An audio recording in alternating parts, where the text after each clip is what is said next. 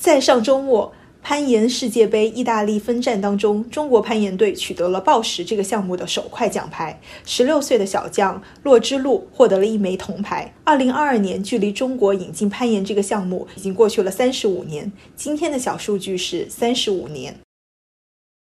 小数据和玄，从小数据看大世界。我是小何，我是小玄。小璇，我觉得我是认识你之后才接触到攀岩这个项目的，所以想先问问你，你是什么时候开始了解到攀岩的？嗯，我是在大学的时候上了攀岩课，然后觉得是一项非常好玩的运动。嗯，说来非常的惭愧，我因为一直都特别害怕高，呃，所以我们两个在当室友的那几年一直婉拒了你各种各样的攀岩邀约。但是今年初搬家之后呢，因为新家旁边有一个攀岩馆，所以就开始把攀岩馆当成健身房，逐渐开始了解到了这项运动的快乐吧。现在就属于差生文具多的阶段，虽然爬的不好，但是很喜欢看比赛。呃，我之前看比赛都是比较兴奋而淡定的，但是上个周末呢就不太淡定了，因为我第一次看到中国选手打入了报石这个项目的决赛，并且最终获得了一枚奖牌。这次夺牌的呢是十六岁的女子运动员骆之路，这是她第一次参加世界杯。呃，攀岩运动从一九八七年引入到中国以来，已经有了三十五年的历史。今天的小数据是三十五年。那么我们先来科普一下攀岩这项运动吧。嗯啊，首先以地点来分，攀岩主要分为户外和室内攀岩两种。户外是可以在天然岩石上进行，也可以在冰面上进行。室内的话呢，就是大家可能都看到过的那种五颜六色的，用不同的把手、岩点组成的路线。竞技攀岩都属于这种人工室内攀岩。如果以攀岩的方式来分的话，又可以分成用绳子的和不用绳子的。我们先说不用绳子的项目，在室内啊，在四米高左右的墙上攀爬，如果掉下来可以落在很厚很软的垫子上，这样的项目叫做 bouldering 暴石。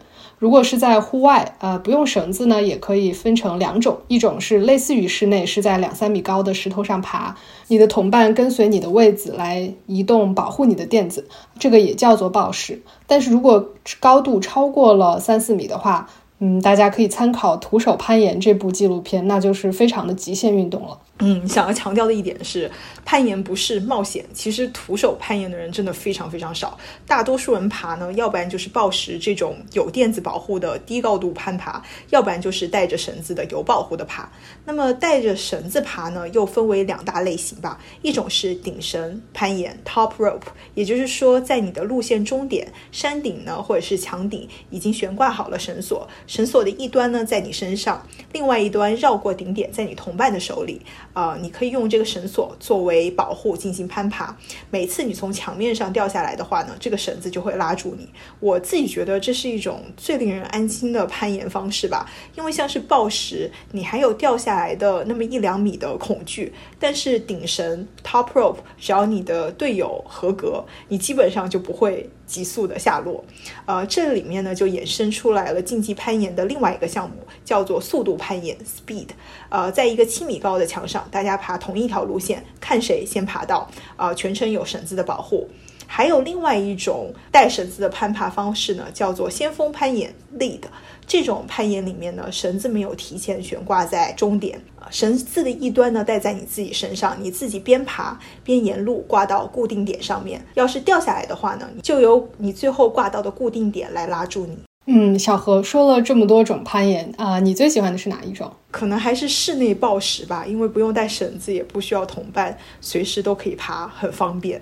嗯，小学你呢？啊，我还是比较喜欢顶绳攀岩，因为其实暴食我至今都还没有学会摔。二零二一年的东京奥运会首次引入了攀岩这个项目，但是这个项目在播出之后，其实是受到很多攀岩界的吐槽的，主要是因为奥运的攀岩赛事设计真的是太奇葩了。一般来说，竞技攀岩分成速度攀岩、暴食和先锋攀岩三个项目。在世界锦标赛里边，这三个项目都是独立行走的，因为他们考验的是运动员非常不一样的特质。多数的攀岩运动员都只是专攻一个项项目，或者最多两个。比如说抱石就非常的考验力量、柔韧性和技术，呃速度呢讲究的是爆发力，而先锋攀岩则是对耐力有很高的要求。但是因为第一次加入奥运会，攀岩这个大项每个性别就只有一块金牌，它的结果就是导致每一个攀岩运动员都要参加这三个单项。然后就出现了奥运会前两年，世界上最好的抱石运动员都在练速度，最好的速度运动员又都在练柔韧和技术的现象。还有呢，就是奥运会打分的这个系统也有一点搞笑，它采取的是排名乘法来计算，也就是说，在决赛的。八个运动员当中，你在速度这个项目获得了第一，报时获得了第七，先锋获得了第四，那么你最终的成绩就是一乘以七乘以四，二十八分。你猜一猜，这样的一位运动员最后获得了一个什么奖牌？我我感觉应该什么牌都没有吧。其实呢，这个是去年的东京奥运会男子攀岩项目冠军的成绩。获得这个成绩的是一位之前名不见经传的西班牙小将。但是这个金牌在最后一个单项先锋攀岩的最后一名奥地利运动员爬完之前。任何人都没有办法确定，因为如果不是因为最后这一名运动员发挥的非常的好，获得了这个单项的第一，那么这块金牌就会落到赛前大家众望所归的捷克运动员身上。但是你懂得，捷克运动员最后一个项目的排名从乘一变成了乘二，所以他的总分一下子就落到了第六。嗯，奥组委最后显然也接受了广大观众的意见，已经确定在二零二四年的奥运会里边会把速度攀岩分割出来，攀岩项目的每一个性别会有两枚金牌。加入奥运会对攀岩这个项目的普及肯定是件好事。我一开始说到我们家周围呃有一家攀岩馆，这两天看到的消息就是说今年又要开一家新的攀岩馆。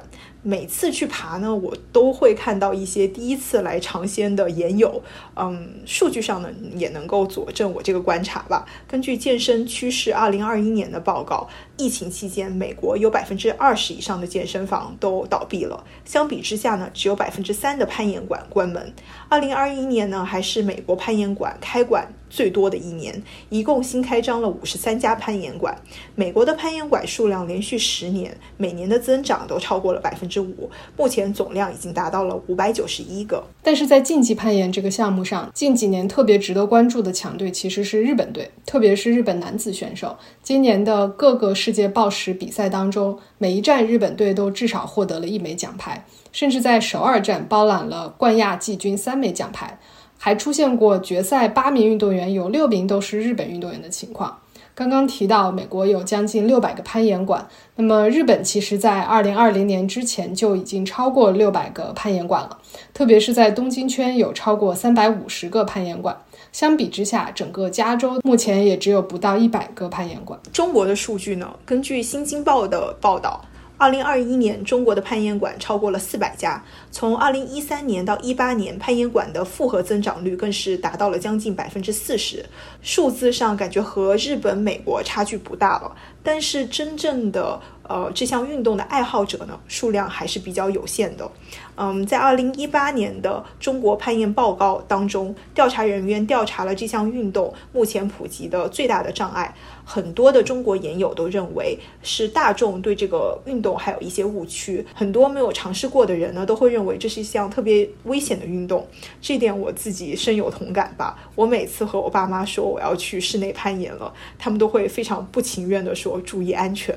啊，第二个呢，就是有很多人都会觉得你需要很专业才能够真正的享受这个运动。那么在节目的最后，作为一名攀岩爱好者，小璇一句话安利。啊，其实我已经很久没有爬过了。不过我觉得攀岩很像是自己跟自己下棋，同时挑战你的耐力、技巧还有智力。